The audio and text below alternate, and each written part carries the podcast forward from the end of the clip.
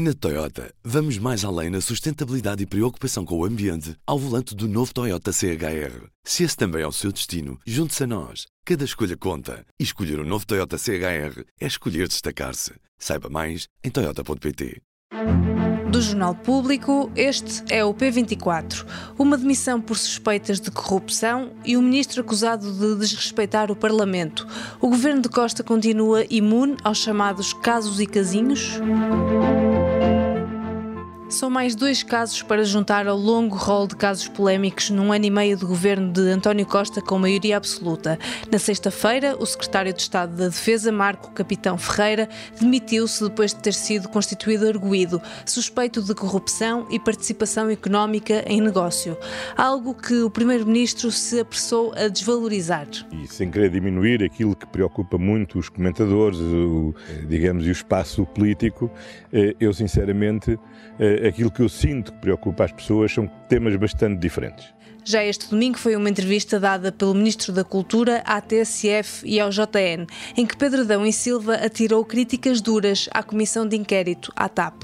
Eu acho que esta transformação destas inquirições em noites de inquirição sem paragem, em saber se falou ao telefone às 10 ou às 10 e 5, se foi antes ou depois, em que os deputados são uma espécie de procuradores do cinema eh, americano de série B da década de 80, eh, e que depois tudo isto se transforma e é prolongado numa telenovela ou naquele género de comentário, como se comenta os reality shows eh, nos canais noticiosos à noite, se isso não contribui igualmente para a degradação da imagem das instituições e da democracia. A minha mas resposta é, é contribui. O presidente da Comissão, Lacerda Salles, classificou as declarações de desrespeito pelo Parlamento e aconselhou o ministro a retratar-se, coisa que Adão e Silva recusa fazer. Não tem necessidade de se retratar. Necessidade? Não, claro que não. Continuo até posso elaborar mais sobre uh, aquilo que é a leitura que faço sobre o que foi o funcionamento desta Comissão Parlamentar de Inquérito. Posso mesmo elaborar muito e terei muito prazer. O que é que as novas polémicas podem significar para o governo de António Costa? Neste episódio vou falar com a redatora principal do Público, Ana Salop. Lopes. Bem-vindos ao P24, eu sou Inês Rocha. Ana, esta semana temos mais dois casos polémicos para a lista de casos do, do governo de António Costa. Na semana passada tivemos a demissão do secretário de Estado da Defesa e agora temos a, esta polémica à volta das declarações do Ministro da Cultura sobre a Comissão de Inquérito à TAP. Antes de mais, resumidamente, o que é que aconteceu nestes últimos dias? Bem, nós tivemos uma coisa muito grave, que foi um, um secretário de Estado da Defesa ter sido constituído arguído por suspeitas de corrupção e por participação económica em negócio. Isto ele demitiu-se, mas o que foi absolutamente estranho foi a maneira displicente. O Primeiro-Ministro não. Eh, o que ele disse é quase inacreditável da, da, forma de como desvalorizou que os portugueses não estão preocupados com essas coisas. Quer dizer, que haja um secretário de Estado arguído por causa de corrupção não é uma coisa que interessa aos portugueses. Isso foi uma coisa verdadeiramente das pessoas, aliás, ele não dizia, ele dizia as pessoas com quem ele falava na rua, era uma expressão. Isso foi uma coisa absolutamente escandalosa e que dá um péssimo sinal para posterior da, da, da, da, fragilidade com que o, o, próprio governo encara a questão da corrupção. E se formos ver, e se formos se juntarmos ao facto da entidade da transparência ainda continuar sem água nem luz, foi uma coisa que soubemos esta semana, de facto percebemos que estes assuntos são tratados com uma enorme displicência. E agora, recentemente, quase que, uh, digamos que a entrevista de Pedro Adão e Silva quase que deu jeito para abafar um bocadinho este caso nas notícias. Ou seja, uh, porque, de facto, o que se passou com o Secretário de Estado da Defesa é gravíssimo. E o Primeiro-Ministro não pode ficar com aquela explicação que nem parece dele. Aquilo nem parece dele. Ele parece que está num estado de, de quem já está fora do de pé. Não é normal uh, achar que aquele assunto é a justiça ou que é da justiça. Não, não é a justiça ou que é da justiça a responsabilidades políticas. E foram e, e o Primeiro-Ministro é que o escolheu. É, é, que é preciso perceber que há aqui responsabilidades políticas. E o Primeiro-Ministro, em outros casos, soube ter essa noção. Aqui claramente não teve e disse que até era um assunto sem interesse nenhum para os portugueses que estavam preocupados era com a inflação. Claro que estão preocupados com a inflação, mas se começa a ser o Primeiro-Ministro menorizar eh, uma suspeita de corrupção eh, na defesa, Isto é, é o fim do mundo. O que, que se passa agora? O Pedro Adão e Silva é Ministro da Cultura. Mas é muito mais do que Ministro da Cultura, porque faz parte do núcleo duro de António Costa. Faz parte, ele foi já dirigente do PS no passado, do, da direção de Ferro Rodrigues, quando era mais, mais jovem, coisa de 20 anos.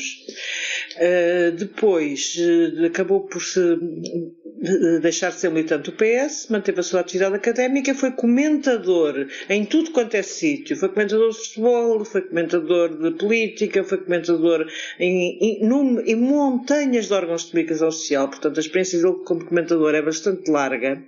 E agora vem num, num ato absolutamente absurdo criticar a degradação das instituições que a Comissão de Inquérito da TAP tinha provado que havia a degradação das instituições. Eu penso que a degradação das instituições fica bastante provada com o que se passou no Ministério da Defesa.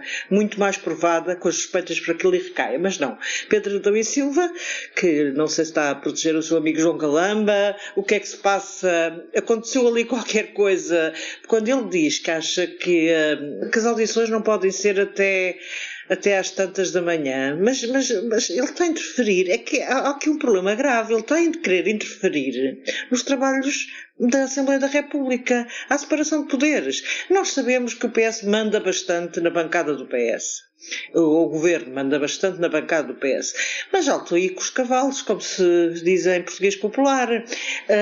Aquilo que ele diz é uma coisa tão grave, tão grave, tão grave. A maneira como destrata todos os, os deputados da Comissão de Inquérito, aliás, o, o Presidente da Comissão de Inquérito, que é socialista, o antigo ministro, secretário de Estado da Saúde, perdão, Lacerda Salas, veio pedir para se retratar, coisa que não fez. Hoje teve mais uma oportunidade de falar amplamente do que ele acha que são as, os riscos para a democracia das comissões de inquérito da Assembleia da República.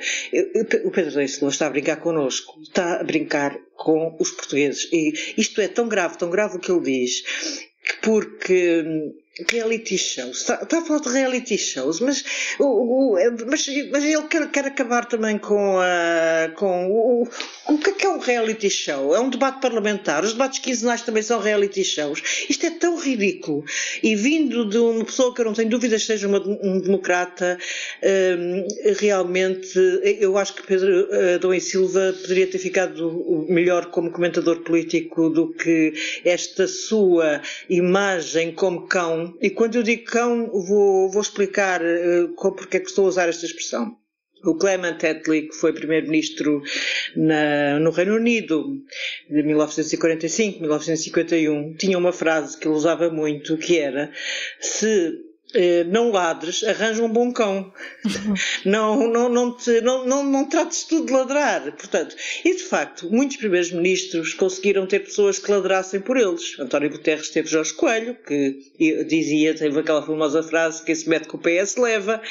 Uh, José Sócrates, eh, ele próprio ladrava, é verdade, mas também tinha Augusto Santos Silva, que também fez esse papel muito no, no governo, de, nomeadamente no governo de António Costa, era o, aquela frase que lhe ficou famosa agarrada à pele, que é gostava de malhar na direita. Portanto, sempre que era preciso malhar, lá vinha Augusto Santos Silva, que agora está a Presidente da Assembleia da República, tem outro papel, e de facto faltava António Costa alguém que ladrasse.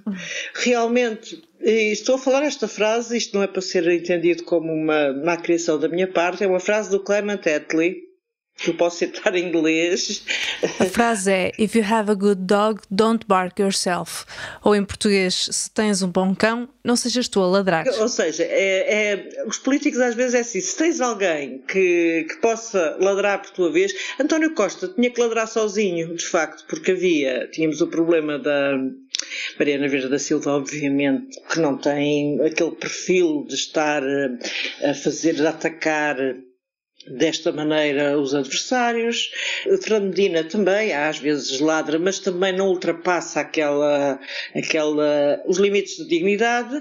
E pronto, Pedro Adão e Silva encontrou-se Pedro Adão e Silva para fazer o papel do Bark, como é Clement Attlee tinha o Ernest Bevin para fazer esse papel. Portanto, António Costa arranjou agora alguém que possa fazer o papel uh, e é muito interessante porque Pedro Adão e Silva até neste momento já não é militante do PS, mas eu acho que ele vai voltar a ser e, e daqui a, e se calhar, como já se alguém falava, se calhar ainda vai ser candidato à liderança do PS quando, mas isso precisa de voltar a ser militante, mas se calhar nunca deixou de ser militante. Ele na realidade nunca deixou de ser militante do PS. Mas achas que foi premeditado então que foi a máquina de comunicação de António Costa a funcionar?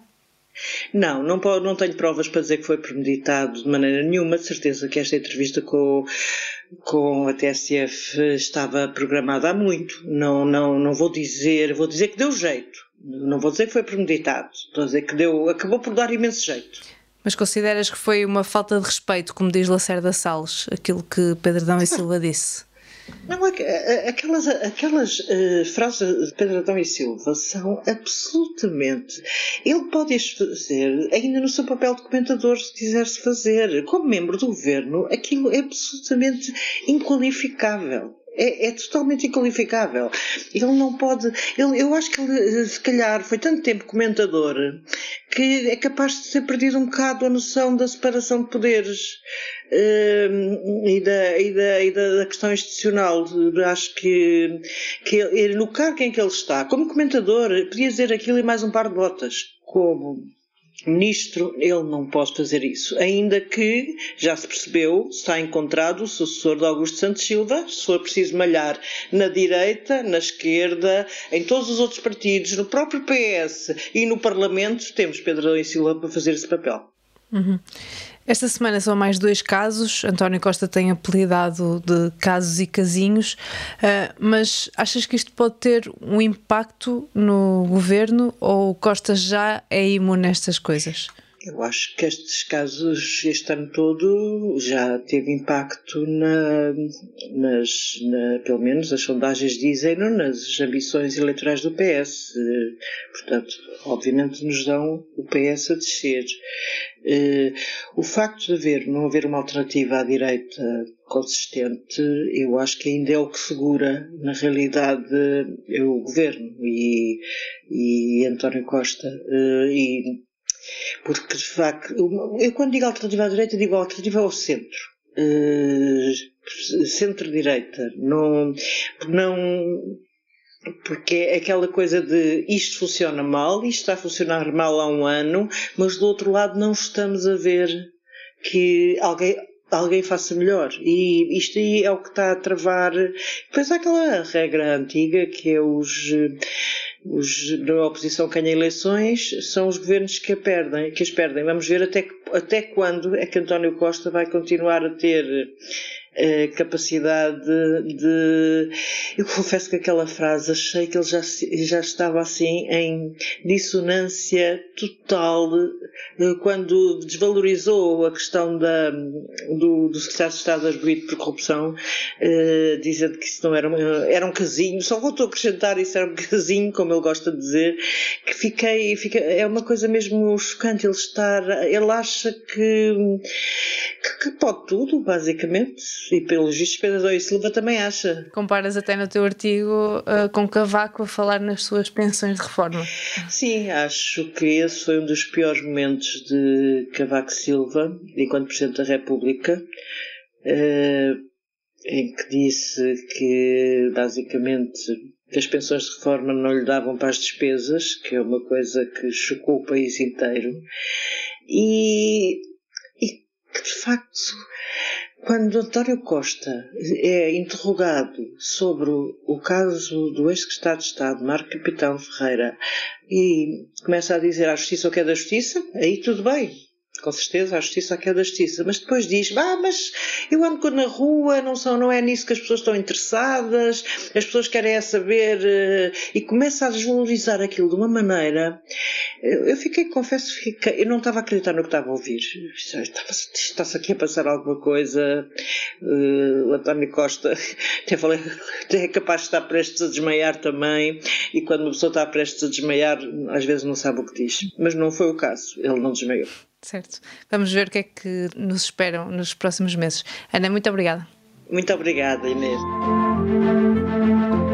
Esta terça-feira, no público, saiba o que esperar da Cimeira da NATO que começa hoje. 31 chefes de Estado e de Governo da NATO e outros líderes convidados estão em Vilnius para uma cimeira decisiva a apenas 35 quilómetros da Bielorrússia.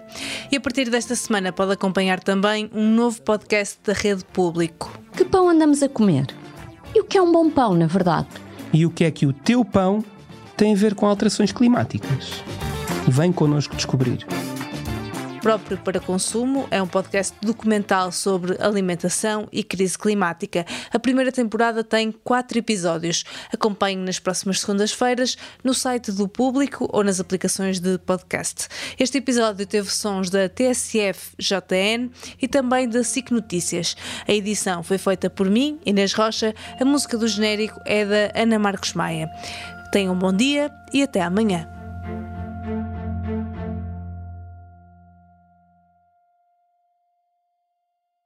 Na Toyota, vamos mais além na sustentabilidade e preocupação com o ambiente ao volante do novo Toyota CHR. Se esse também é o seu destino, junte-se a nós. Cada escolha conta. E escolher o um novo Toyota CHR é escolher destacar-se. Saiba mais em Toyota.pt.